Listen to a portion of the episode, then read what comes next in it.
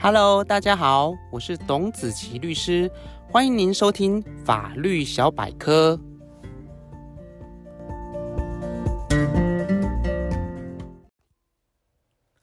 各位听众朋友，大家好，今天要和大家来分享的主题是关于雇主的连带责任。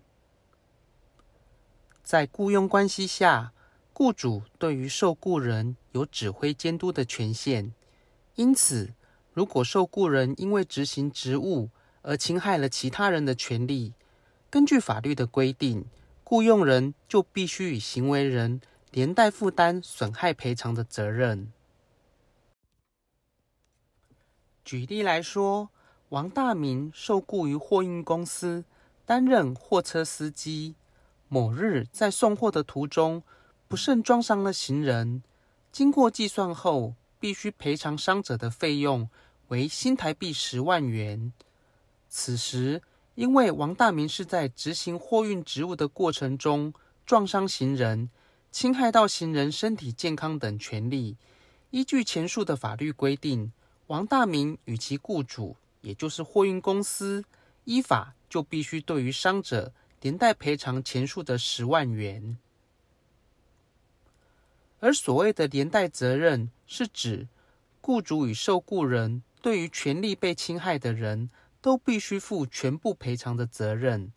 因此，该权利被侵害的人可以选择向雇主求偿，或向受雇人求偿，或同时向雇主以及受害人求偿。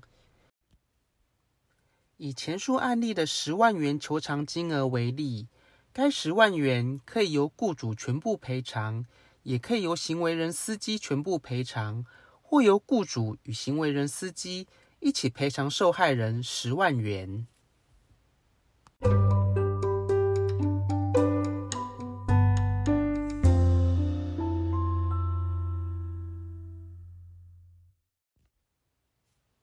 另外，有关受雇人的认定，基于保护被害人，解释上不限于事实上有雇佣关系的雇主。以及受雇人，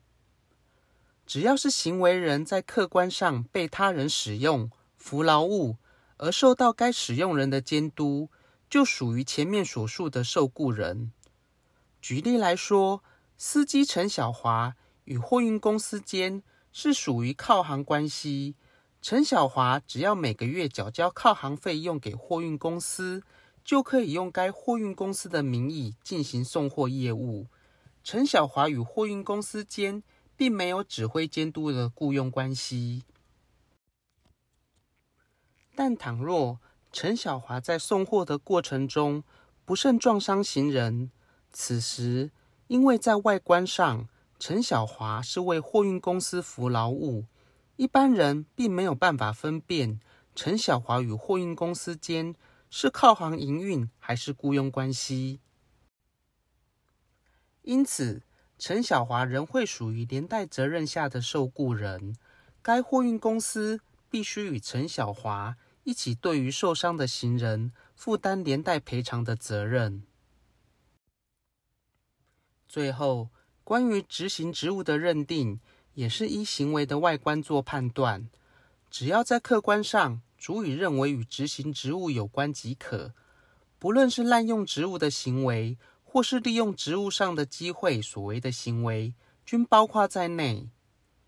举例来说，司机王大明在送货结束之后，并未立即返回货运公司交还车辆，而是驾驶货车前往朋友的家参加私人聚会。此时，如果王大明在途中发生车祸撞伤路人，在法律上仍然会认定属于王大明的执行职务行为。而应由王大明与货运公司连带对于受伤的路人负损害赔偿的责任。